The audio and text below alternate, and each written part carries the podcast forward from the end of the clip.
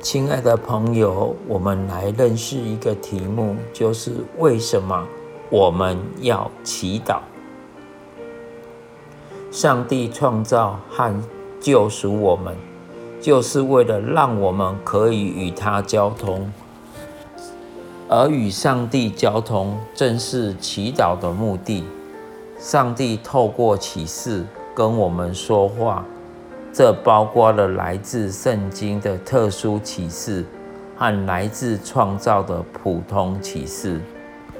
当圣灵让我们能够明白这种启示，又让我们在我们心中工作，帮助我们顺服，并且得着所启示的喜乐时，他也亲自跟我们说话。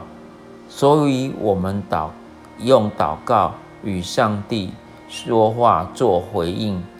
祷告的内容包括上帝与我们本身、我们与上帝的关系和他所创造的万事万物。上帝统管一切与祷告有关、果效有关的这两个事实。并不冲突或矛盾。正如上帝预定进食是满足饥饿的方法，他也预定祷告是让事情发生的方法。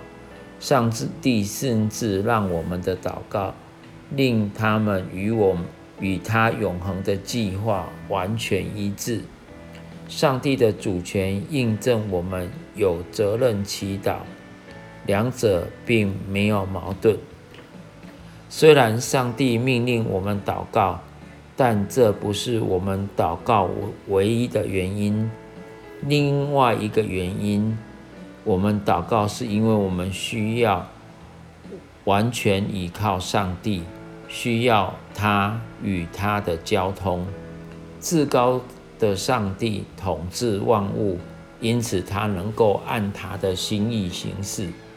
我们祷告，希望他会选择行有益于我们的事，在上帝借以实现他的永恒计划的各种人类作为当中，祈祷是其中一项最有力量和果效的，因为祈祷是呼求全能的上帝为我们的好事而行事。正如雅各书写道：“一人的祈祷所发出的力量是大有功效的。”祷告针对不同的状况有不同的重点，因此我们可以多种不同而合理的祷告。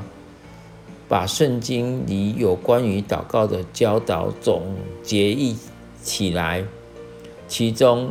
一个理解祷告最好的方法，就是把它看为四个层面的活动，而上帝的子民可以独自及与其他信徒一同进行这个活动。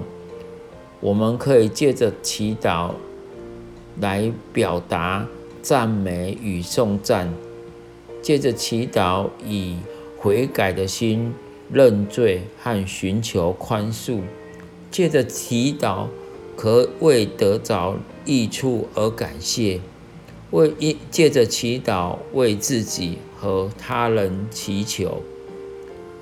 主导文包括了赞美、祈求、认罪。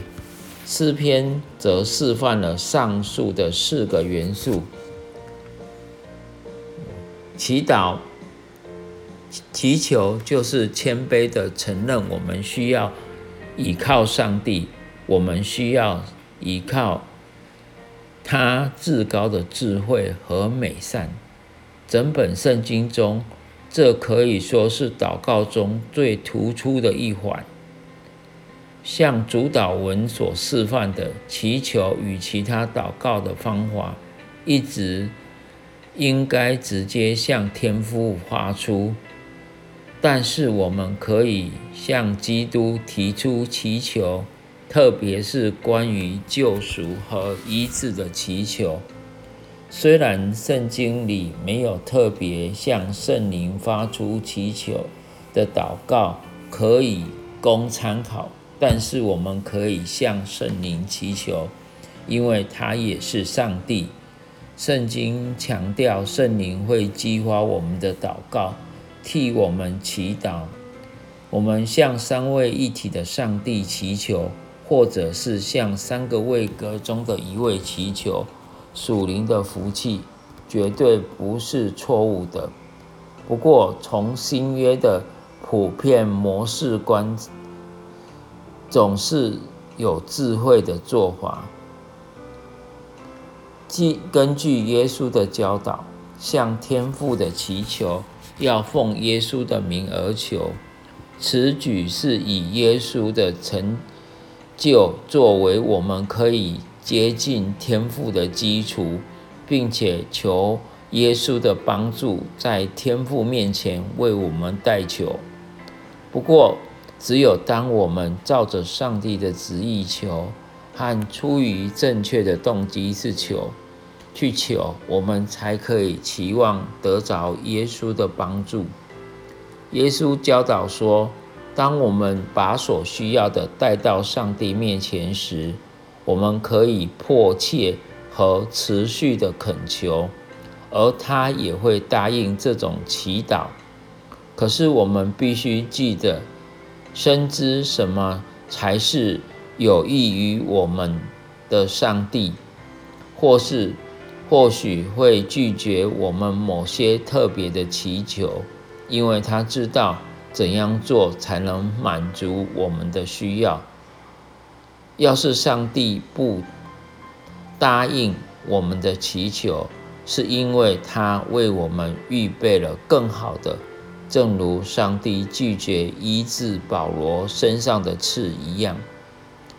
抱着虔诚、诚恳、前进、谦卑和悔改的态度。